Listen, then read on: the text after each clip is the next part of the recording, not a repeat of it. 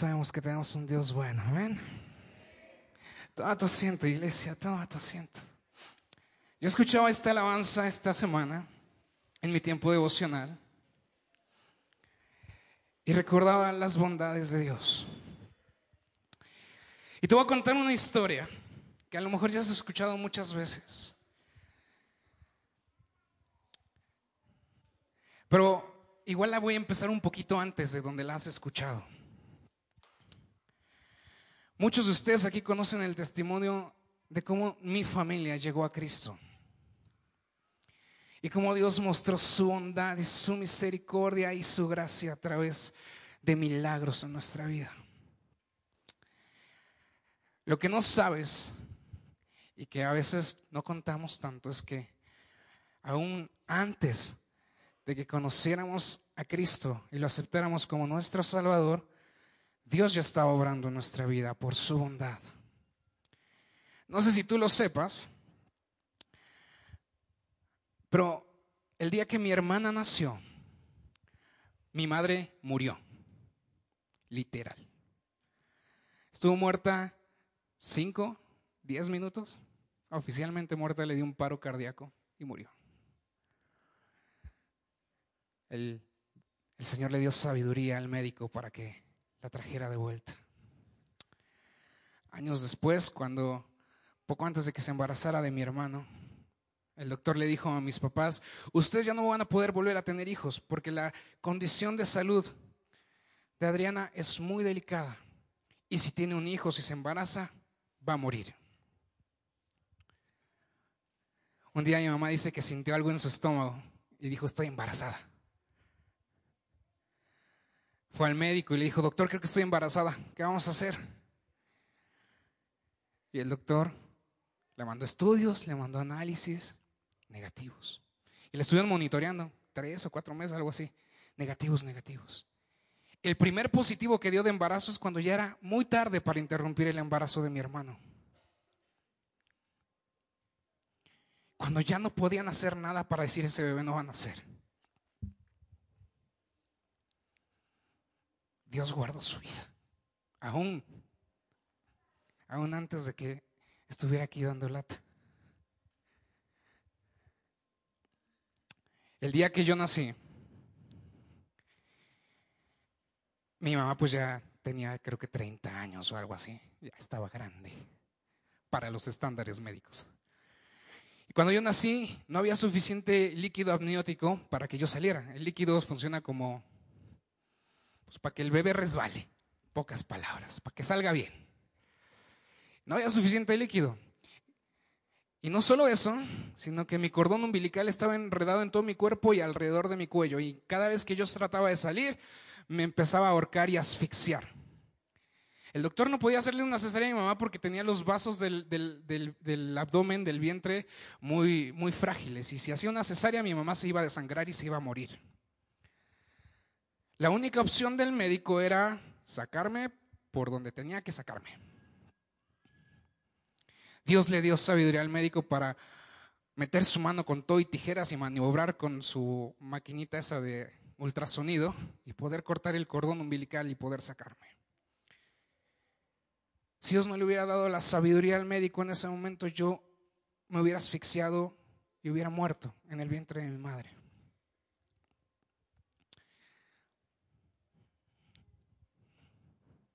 Años después, esta es la parte que ya muchos se saben, a mi hermana a los 19 años le detectan un tumor en la silla turca, que es una parte aquí atrás de la nariz.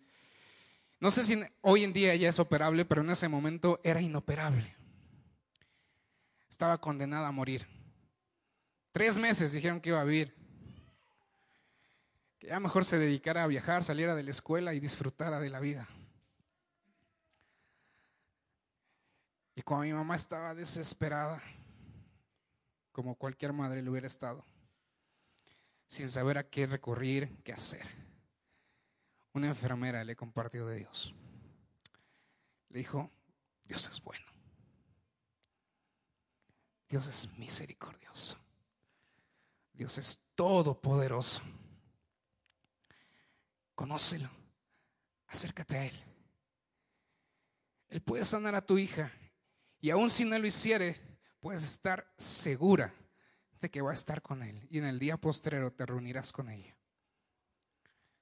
Mi mamá y mi hermana conocieron de Cristo. Yo iba ahí en la mezcla porque estaba muy chiquito, ni podía decir si sí quería o no quería. Ellos me dijeron, pues vamos. Y Dios sanó a mi hermana. Inclusive los médicos le dijeron, bueno, ok, tu tumor se redujo, desapareció, pero ha dejado tantas mellas en tu cuerpo que ya no vas a poder ser madre nunca. Tu cuerpo está tan afectado que nunca vas a tener hijos. Hoy en día ustedes pueden ver a mis sobrinos aquí corriendo, tú o dos, bien guapos porque se parecen a mí. Poco después del, del tumor de mi hermana, yo tenía cinco años, cuatro o cinco años, y me detectaron una enfermedad que se llama miopía magna, que es una enfermedad que te va destruyendo y deformando la córnea de tal manera en que quedas ciego. Yo estuve literalmente médicamente ciego. Mi madre ya conocía de Dios, mi hermana ya conocía de Dios, mi hermano y mi papá se resistían. Pero creo que en parte fue la enfermedad que me dio a mí y la recuperación que volvieron a ver milagrosa en mi vida, que Dios me puso ojos nuevos. Que recuerdo muy bien que iba con mi hermano justo cuando yo empecé a ver. Íbamos a ver a un médico especialista, lo mejor que el mundo tenía que ofrecer.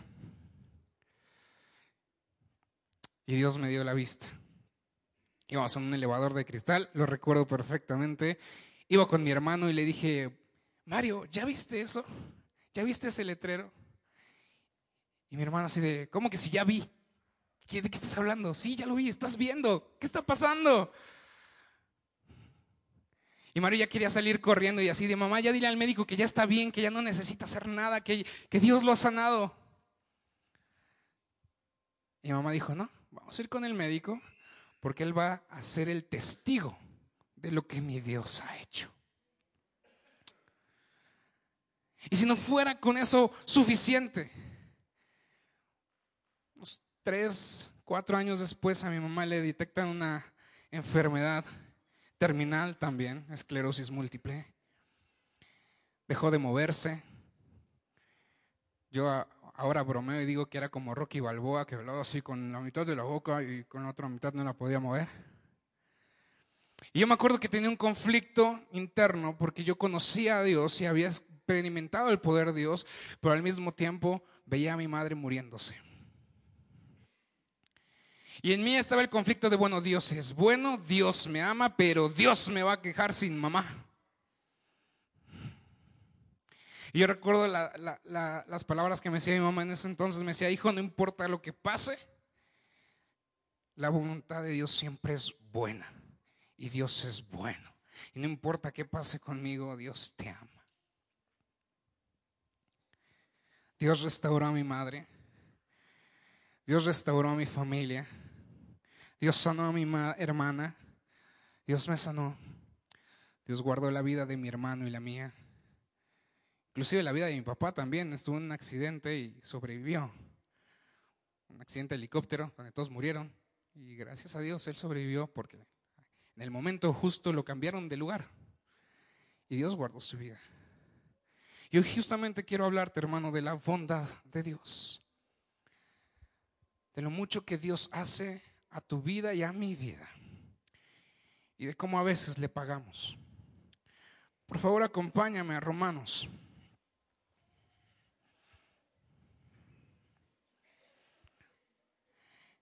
Y mira, hermano, a lo mejor algunos pensarán, es que tú puedes estar seguro de que Dios te ama porque has visto milagros increíbles en tu vida. Tú estás seguro que Dios te ama y, Dios quiere bendecirte y Dios es bueno contigo porque has visto maravillas.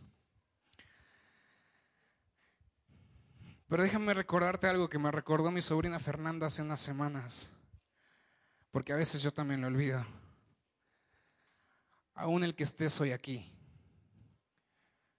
es por la bondad de Dios. Aún un día más de vida es por la gracia de Dios. El trabajo que tienes es por su bondad y su gracia. el esposo la esposa que tienes, feo, guapo, gordo, chaparro, moreno, blanco, es por la bondad de Dios. Y a veces olvidamos que aún en esos pequeños detalles podemos ver lo grandioso que es Dios. Romanos 1, 19 al 21, por favor.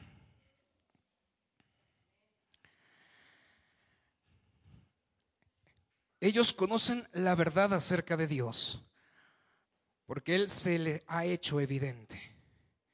Pues desde la creación del mundo todos han visto en los cielos y la tierra. Por medio de todo lo que Dios hizo, ellos pueden ver a simple vista las cualidades invisibles de Dios, su poder eterno, su naturaleza divina. Así que no tienen ninguna excusa para no conocer a Dios. Dile al que tienes al lado, no tienes excusa. Dile, no tienes excusa. Díselo más fuerte, convencido, no tienes excusa. Versículo 21. Es cierto, ellos conocieron a Dios, pero no quisieron adorarlo como Dios, ni darle gracias. En cambio, comenzaron a inventar ideas necias sobre Dios. Como resultado de la mente, les quedó en oscuridad y confusión. Y aquí en el versículo 21 me salta una palabra mucho. No quisieron darle gracias. No le dieron gracias a Dios. Hermano, ¿cuánto nos hemos acostumbrado a las bondades de Dios que ya ni siquiera le damos las gracias por el sustento que nos da? Esta semana justamente, no voy a decir con quién estaba porque están aquí presentes, pero estaba, íbamos a, compartir alimentos. Y de repente cuando me di cuenta iban como a la mitad de la comida dije, no vamos a dar gracias. ¿Qué pasó aquí? Hay que dar gracias a Dios porque esos alimentos y todas las bendiciones que vienen a nuestra vida son por causa de Dios, son por la bondad de Dios, son por su fidelidad. Y mira, sigamos leyendo ahí en Romanos 1, vamos a saltarnos al versículo 28.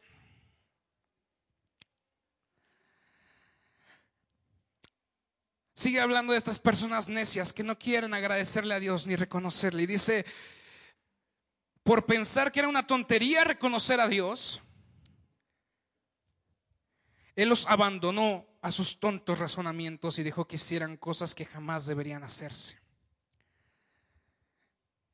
se llenaron de toda clase de perversiones, pecado, avaricia, odio, envidia, homicidios, peleas, engaños, conductas maliciosas y chismes. Son traidores, insolentes, arrogantes, fanfarrones y gente que odia a Dios. Inventan nuevas formas de pecar y desobedecen a sus padres. Quiero que analicemos con qué comienzan estos versículos. Les vino un mal terrible. ¿Pero por qué empezó? Por no querer reconocer a Dios. Cuando tú y yo no agradecemos a Dios, no adoramos a Dios, no le bendecimos con nuestra vida, no estamos reconociendo a Dios en nuestra vida. Cuando tú no aceptas que todo lo que tienes hoy, lo que has logrado hasta hoy es por gracia y poder de Dios, Tú no estás reconociendo a Dios en tu vida. Él te da la fuerza, la salud, la sabiduría. Él te da la gracia delante de tus de la gente que te rodea. Si no reconocemos a Dios, estamos obrando en contra de Él. Y mira, hermano, a lo mejor tú estás esperando que Dios haga algo maravilloso en tu vida para reconocer su poder. Vaya, que alguien de la, de la ceguera pase a poder ver como si nada o que de estar sentenciado a muerte tenga vida nuevamente. Es algo maravilloso. No podemos, mi familia y yo, negar la existencia de Dios y negar a Dios. Pero son en todas las obras que Dios da, una vez más te lo digo, que Dios está. Pero a veces estamos pensando que necesitamos que Dios se nos aparezca enfrente y nos diga, hey, aquí estoy. Hazme caso, yo te amo, yo quiero estar contigo, quiero que tu vida sea diferente.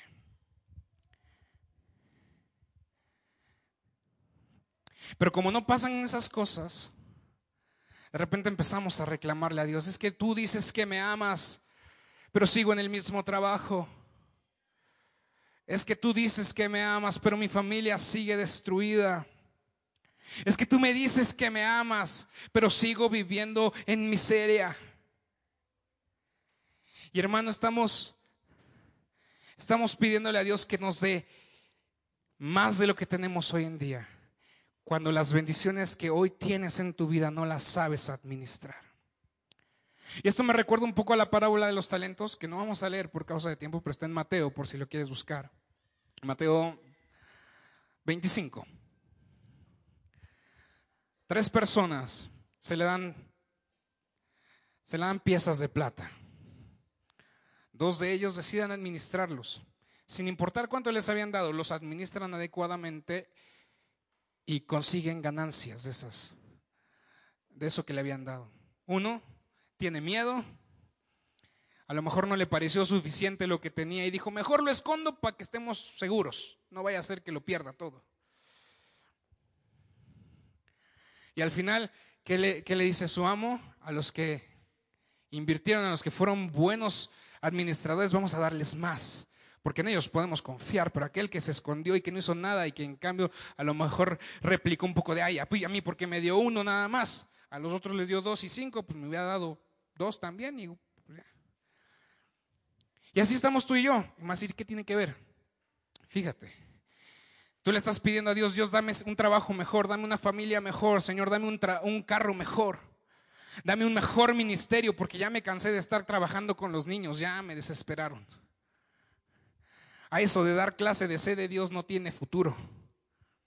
Yo quiero ser predicador, yo quiero ser profeta, yo quiero ser evangelista, yo quiero ser eh, de la alabanza. Dios, dame eso. Le estamos pidiendo a Dios cosas cuando las bendiciones que hoy tú tienes en tu vida no están siendo bien administradas. Es como si un niño de primero de primaria quisiera pasar a segundo de primaria sin cursar primero, sin saber nada. Uno tiene que avalar que tiene los conocimientos necesarios. Cuando tú estudias una carrera, no nada más te regalan el título por inscribirte en la carrera. Tienes que pasar por un, proceso formacional y demostrar que tienes los conocimientos y las aptitudes necesarias para ejercer la labor. Si no, pues lo siento.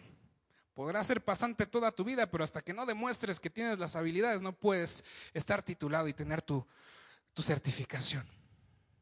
Lo mismo pasa con Dios. Nosotros queremos estar en el nivel más alto, sirviendo y evangelizando y viajando por el mundo, llevando la palabra, o, tener un, negocio muy fructífero, o tener una gerencia, o tener una dirección en nuestro trabajo. Pero en el trabajo que estamos haciendo actualmente no estamos dando ni lo mejor que podemos hacer. Lo hacemos mediocremente. Cuando Dios está esperando que lo hagamos con excelencia, para que la bendición que sigue pueda llegar a nuestra vida. Queremos que nuestra vida cambie y nuestro esposo, esposa, hijos se transformen, pero seguimos actuando de la misma manera que antes. Aquí se ha dicho muchas veces, mis papás, mi hermano, todos lo hemos dicho, lo que ayudó a que mi padre llegara a los pies de Cristo fue el cambio de actitud de mi madre de una mujer autoritaria, grosera, a ser una mujer sumisa y sabia. mi hermano lo decía, cuando él estaba chico mi mamá le pedía las cosas con nueve groserías y una palabra decente. Y de repente le decía, le empezó a decir, mi amor, por favor, haz esto. Mi vida, haz aquello. Empezó a administrar las bendiciones que Dios le había dado y no se puso a fijarse qué le faltaba, porque se enfocó en las bondades que Dios ya había puesto en su vida. Mira hermano, puede que hoy tu vida esté en un caos y no veas algo bueno en ella. Pero yo te aseguro que hay más bendiciones en tu vida de lo que te imaginas. Simplemente no las estás viendo.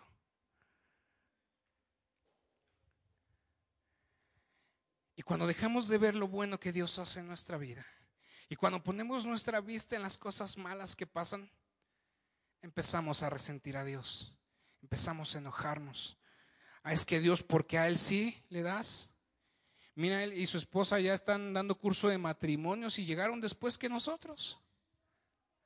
Mira, sus hijos vienen a la iglesia y hasta le hablan bien bonito y la tratan bien, le hacen de desayunar los fines de semana. Y a mí mis hijos ni me quieren ver. ¿Por qué Dios? Porque a Él sí, a mí no. Porque Él es tu consentido y yo no. Acompáñame al libro de lamentaciones, hermano. Lamentaciones 3.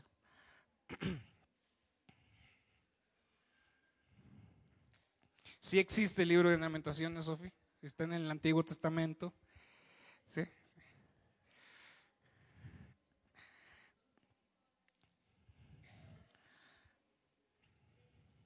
3.38.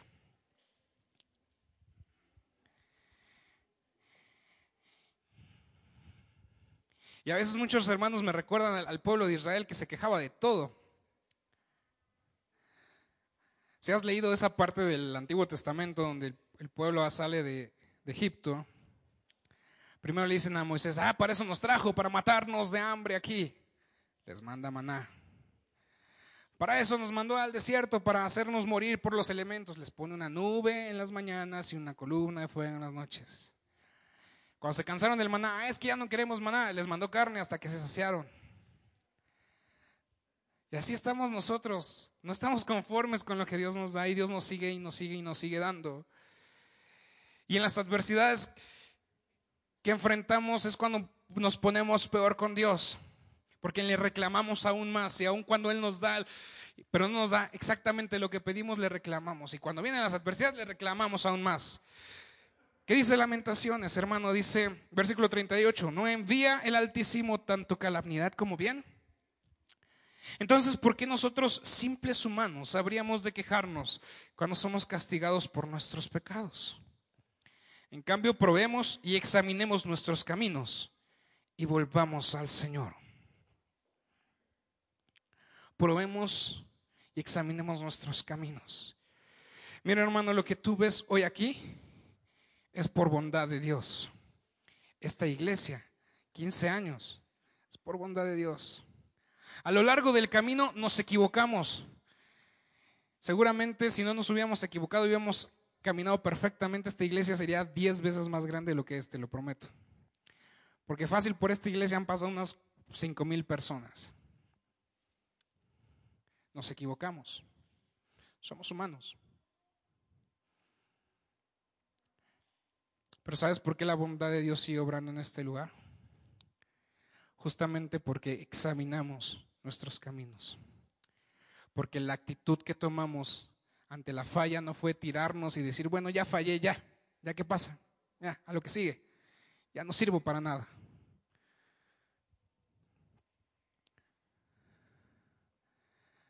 En el camino de Dios vas a fallar muchas veces y no vas a obtener siempre lo que quieres. Pero tienes que seguir con la actitud correcta y ser un buen administrador de las bendiciones que hay en tu vida, hermano. Tienes que empezar a poner la vista en lo bueno que Dios ha traído a ti. A lo mejor te quedaste sin trabajo, pero haces unos tamales mm, deliciosos. Pues ahí está.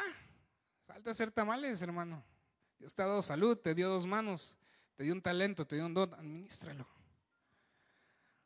En los momentos de dificultad, hermanos, cuando vemos que hay aquí dentro de nosotros, cuando, cuando vemos dónde está nuestra fe.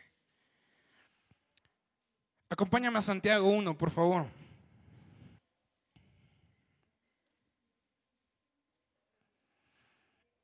Santiago 1, 2 al 4.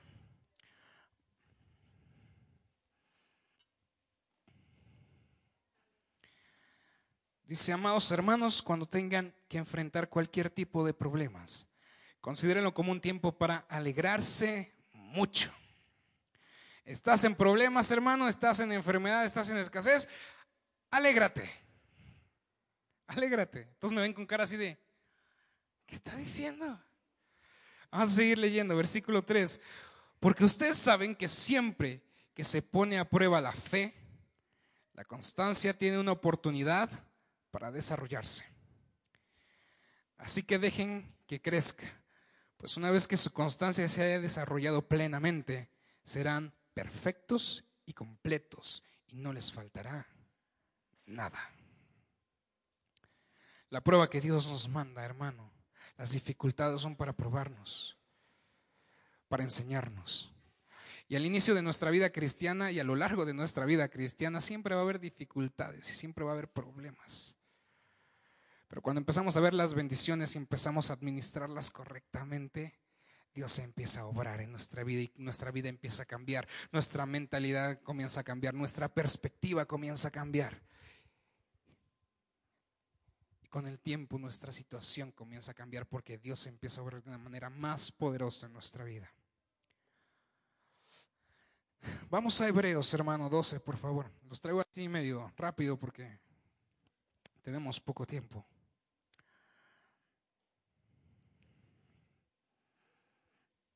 Doce veintiocho, Hebreos doce veintiocho.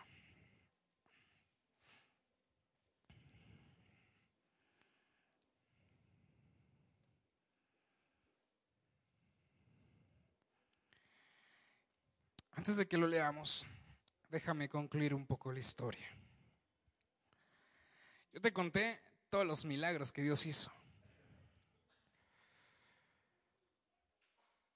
Y a lo mejor ahorita que lo escuchas dices, wow, está súper cool. Pero cada una de esas dificultades no solamente vino a nuestra vida para que Dios se mostrara de manera poderosa y milagrosa, vino para traer una enseñanza. Creo que la más clara y la que afectó a toda la familia fue cuando mi mamá se enfermó. Y lo comentaba ayer en el grupo de red. Nosotros orábamos por sanidad de mi madre, sanidad de mi madre, porque sabíamos que Dios lo podía hacer, porque ya lo habíamos visto. Y clamábamos por su sanidad y su restauración. Y un día Dios le habló a mi papá, a mi, es que voy a decir padre, y dije papá, lo, lo pronuncié raro. le habló a mi papá y le dijo, eh, no van a pedir por sanidad, tienen que pedir porque yo haga mi voluntad. Y ahí fue donde vino lo difícil, hermano. Porque nosotros sabemos que la voluntad de Dios podía muy bien ser el llevarse a mi mamá. Mi papá nos sentó esa tarde, nos dijo, Dios me ha pedido que pidamos por su voluntad. Y los tres nos pusimos como Magdalena a llorar a sufrir. Porque pensábamos los tres que ya era tiempo de que mi madre partiera. Nos juntamos esa noche alrededor de mi mamá, pusimos nuestras manos, las palabras no nos salían, porque sabíamos qué significaba.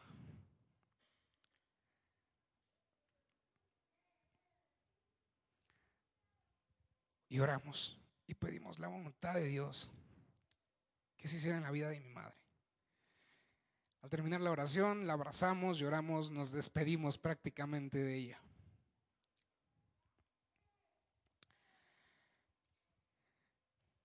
En esa adversidad Dios nos mostró que tenemos que aceptar su voluntad sea cual sea y buscar su voluntad sea cual sea, porque su voluntad es buena,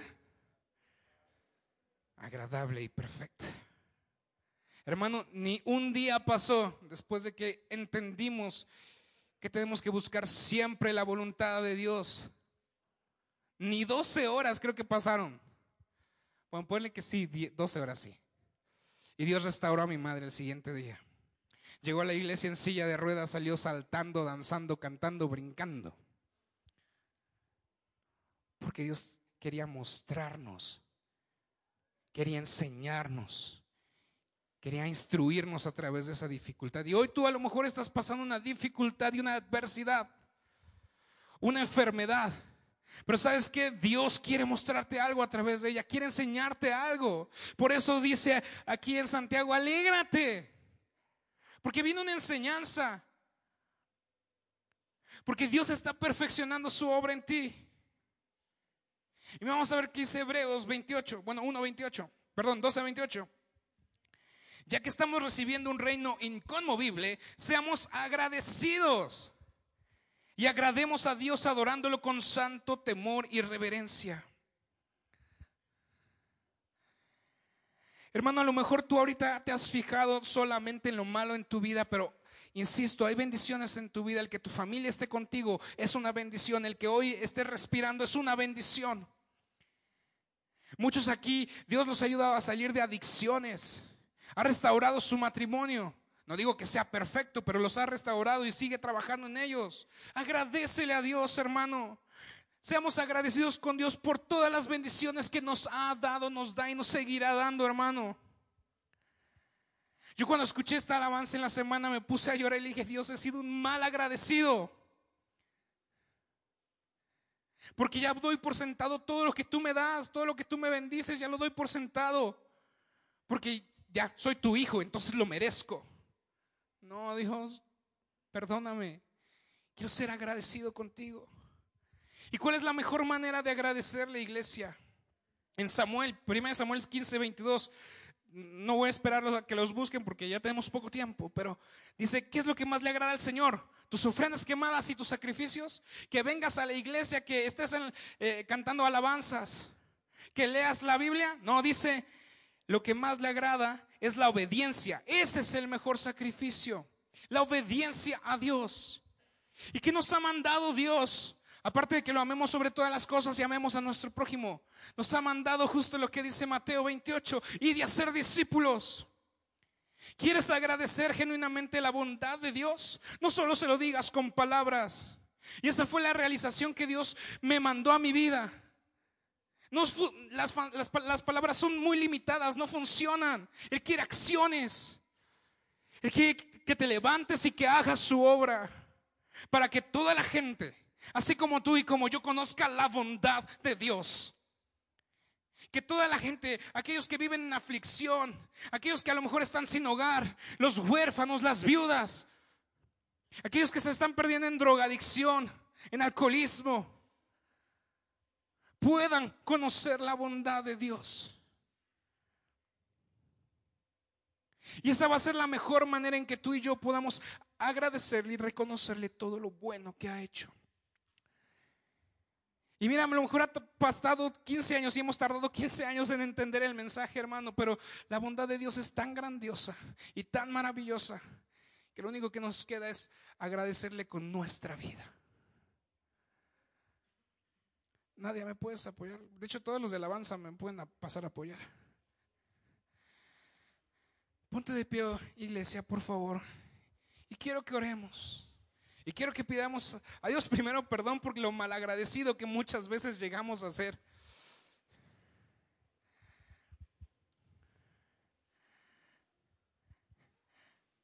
Pero quiero que le pidamos que nos ayude a ser esos hijos buenos, esos hijos agradecidos, que hagamos su voluntad